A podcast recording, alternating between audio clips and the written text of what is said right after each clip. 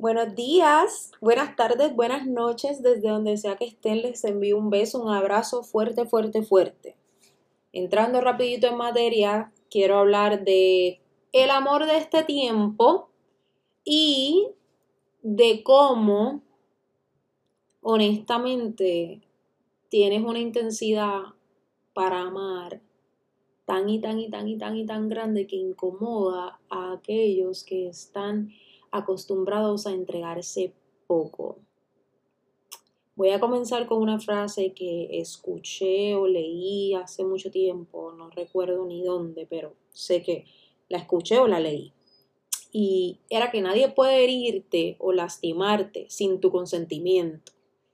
Honestamente, hemos perdido de perspectiva que todo lo que pasa a nuestro alrededor, en nuestro entorno, todas las cosas que llegan a nuestra vida, en efecto las permitimos. El trato que los demás nos dan, la manera en la que recibimos el afecto, el cariño, eh, el respeto o el irrespeto, eh, la manera en la que a veces aceptamos cierto tipo de maltrato. Eh, puede ser de manera muy sutil, de manera muy, muy sutil, tan sutil que no nos percatamos de que realmente estamos siendo maltratados o de que estamos maltratando a alguien, porque no siempre somos las víctimas, a veces somos los victimarios. Y en efecto, nadie puede hacernos nada sin que nosotros lo permitamos. El amor de este tiempo a mí me parece muy débil, muy frágil, eh, siento que es muy egoísta y que todo el mundo está buscando su propio beneficio, cosa que es muy natural en los humanos, pero que todo el mundo está buscando su propio beneficio de manera tal que le importa poco el daño o los estragos que dejan en la vida de otra gente.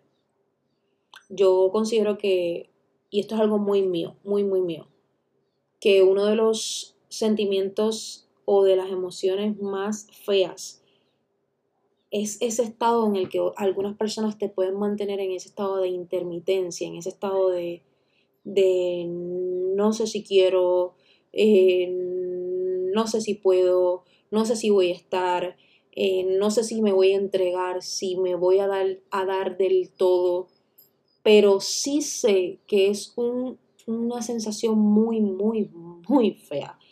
Creo que nos hemos convertido en seres tan egoístas y tan ególatras que solamente pensamos en nosotros mismos.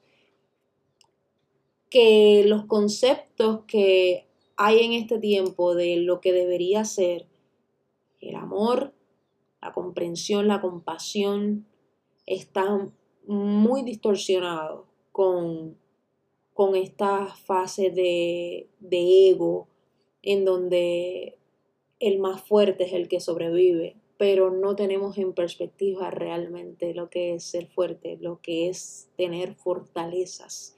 Lo tenemos un poco distorsionado, creemos que somos fuertes porque podemos ignorar, porque podemos ser fríos, porque podemos estar y no estar, ser intermitentes. Y no nos damos cuenta de que eso no nos hace fuertes, eso nos hace mediocres, nos hace personas débiles emocionalmente porque no queremos afrontar ni enfrentar con valentía lo que conlleva sentir.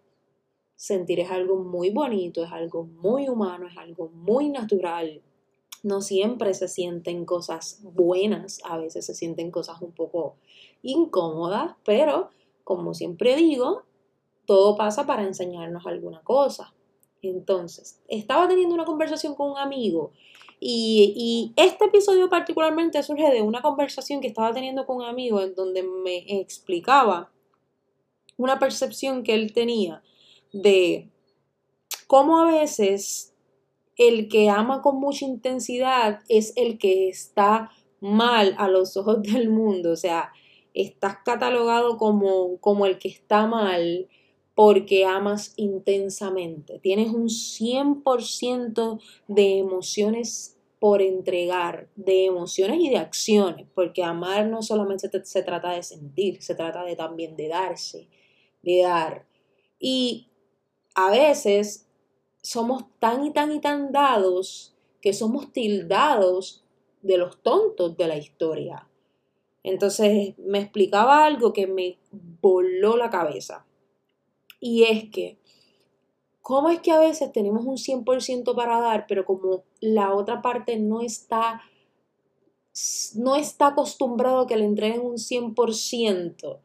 Tenemos que bajar nuestra intensidad a un 50, a un 40, a un 30, a un 20, a un 10, porque queremos que la persona se sienta cómoda. Mira ese nivel de amor tal cual en el que tú dices, bueno, pues quizás esta manera es demasiado intensa, es demasiado fuerte, déjame bajarle un poco los niveles para que esta persona entre en un estado de comodidad.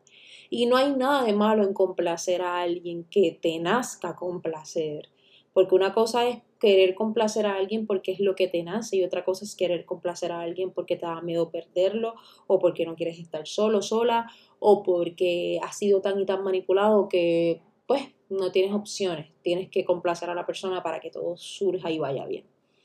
Pero cuando a ti te nace complacer a alguien a este nivel de bajar de tu, de tu estándar, de tu nivel, de tu intensidad, para que la persona simplemente se sienta cómoda y pueda aceptar el amor que tienes para darle, a mí, en carácter muy personal, me parece un acto muy mediocre. Me parece muy mediocre que alguien prefiera que tú bajes a un 50, a un 40, a un 20, porque la persona es incapaz y tiene tanto y tanto miedo de sentir. Y no estoy criticando a nadie, ni, ni estoy culpando a nadie, porque todos hemos tenido experiencias en las que evidentemente nos aterra sentir. Todos hemos pasado por cosas en las que decimos, mira, pero es que yo me siento mejor así, no involucrándome demasiado, manteniéndome como que en el, al margencito, por la sombrita, ok, perfecto, está bello. Pero, ¿qué pasa cuando conectas con alguien que te cambia tanto y tanto y tanto la vida que tú quieres dar tu 100%? Ya sea porque lo escogiste como esposo, como esposa, porque decidieron hacer una familia, porque decidieron irse a, vivir juntos, o sea, la razón que sea. Pero cuando tú entregas un 100% y la persona básicamente está acostumbrada a recibir un 50% porque en todas sus experiencias de vida lo que le han dado es un 50 o lo que le han dado es pura mediocridad y se acostumbró tanto a eso que si recibe más se siente o poco merecedor o quiere salir huyendo, no es tu responsabilidad salvar a la otra persona. No es tu responsabilidad enseñarle a la otra persona qué merece. Yo creo que es algo súper desgastante el ir por la vida tratando de mostrarle a alguien lo grande que es para ti. Esto lo digo por experiencia muy personal. Ver la grandeza en una persona, ver las capacidades que una persona tiene, ver lo fuerte y lo admirable que es en los ojos de los demás, pero se ve tan y tan y tan y tan pequeño, tan y tan y tan pequeña, que se siente inmerecedor de las cosas buenas que le pasan. Y creo que es muy desgastante ir por la vida tratando de mostrarle a alguien que de verdad es valioso, que de verdad merece, que el autoconcepto que tenga puede cambiarlo, desgasta. Porque si algo yo he aprendido en la vida es que aquí nadie cambia a nadie, la gente es lo que quiere ser y está en donde quiere estar. Por ende, si tú estás viviendo un momento en tu vida en el que prácticamente estás perdiendo tu energía, y todo lo bueno que tienes para dar, porque la otra parte es incapaz de recibir tu 100, que tu 100 puede ser un 80 para otra persona, pero tú estás dando tu 100, tú estás dando todo de ti. Quiero que sepas que debes reevaluar el, el concepto que tienes del merecimiento. ¿Qué, ¿Qué realmente mereces? ¿Qué realmente mereces? Porque volvemos, nadie puede hacerte nada sin que tú lo permitas, nadie puede darte nada que tú no permitas, la gente no puede sobrepasar límites que tú no permitas que sobrepasen. Así que, pregúntate, mírate hoy en el espejo y pregúntate, ¿qué merezco? ¿Qué merezco? Y yo desperté con esa pregunta. Entonces, teniendo esta conversación en base a esa pregunta con este, con este amigo, con este pana, con este compadre, eh, llegamos a la conclusión de que a veces damos demasiado a personas que básicamente están acostumbradas a nadar en estiércol. A personas que básicamente está acostumbrada o acostumbrado a recibir lo peor, lo más pobre, lo más bajo. Y eso no tiene que ver contigo, no tiene que ver contigo, tiene que ver con la persona, sus ideas y su autoconcepto. Aceptamos el amor que creemos que merecemos.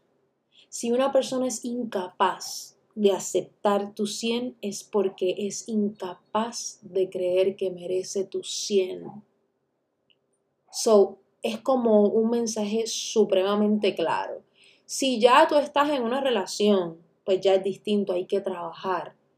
Porque uno no puede ir por la vida brincando y saltando y borrando cosas, sucesos, personas, como si fueran algo que escribes en un papel y ya. No, hay emociones de por medio, hay salud física, mental y emocional de por medio, nos guste o no, somos seres espirituales, emocionales y físicos, nos guste o no. Y todo eso se altera cuando una parte o una de esas partes se altera, todas se alteran. Así que, ¿qué mereces? Si ya estás dentro de la relación, hay que buscar ayuda. Hay que tratar de restaurar yo no soy de alguien que cree que, yo no soy alguien que cree que vamos a destruir y pues construimos en otro lado. No, si vamos a destruir para construir, que sea en el mismo lugar, pero con bases y con fundamentos más sólidos. Porque el amor no es un zapato que yo me quito y me pongo. Es una responsabilidad, es una decisión. Por ende, si tú no te sientes capaz de aceptar el amor de alguien que te está dando su 100 y no tienes todavía nada con esa persona o no te sientes comprometido con esa persona, déjalo ir o déjala ir. Háblale con honestidad y permítele ser feliz, porque el amor es de valientes y de responsables. Yo no conozco a nadie que el amor no lo haga valiente. Si aún tú amando a alguien te sigues manejando desde la cobardía, desde la mediocridad y desde el miedo, quiero que sepas que eso no es amor.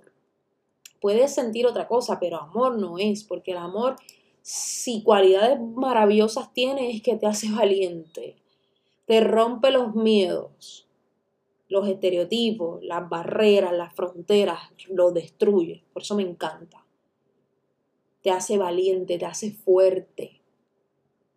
Si tú no sientes eso, revalúa y replantea qué merezco o qué merece esa otra persona que yo soy incapaz de darle porque me está entregando su 100 y yo no lo estoy aceptando o porque le estoy entregando mi 100 y la persona definitivo no lo quiere, no lo quiere. Hoy es un día como para pensar en ello y renovarnos, como que estamos a mitad de mes, estamos empezando semana, eh, está el ambiente muy rico, no sé ustedes, ¿verdad? Pero por lo menos para mí el ambiente está súper delicioso, como lleno de paz, de tranquilidad, de armonía. Y deberíamos aprovechar cuando el mismo ambiente nos, nos brinda esa información, porque con toda honestidad, vivir en una relación en donde uno de los dos sea quien está remando el barco, es una relación que está destinada a fracasar. Sea de amigo, sea de padre-hijo, e sea de hermano-hermana, sea de pareja, sea de novio, sea de esposo, de esposa, cuando una de las dos partes es quien único está remando, está destinado al fracaso, porque siempre va a haber alguien que entregue un poco más, siempre. Pero una cosa es entregar un poco más y otra cosa es manejar los hilos de una relación totalmente. Les envío un beso.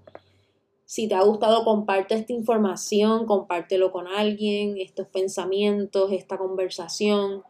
Si te ha gustado, puedes calificarme también y seguirme en las redes sociales bajo el mismo nombre. Les deseo lo mejor, lo mejor, lo mejor y espero que sigan soñando y solidificando su relación con ustedes mismos. Un beso, chao, chao.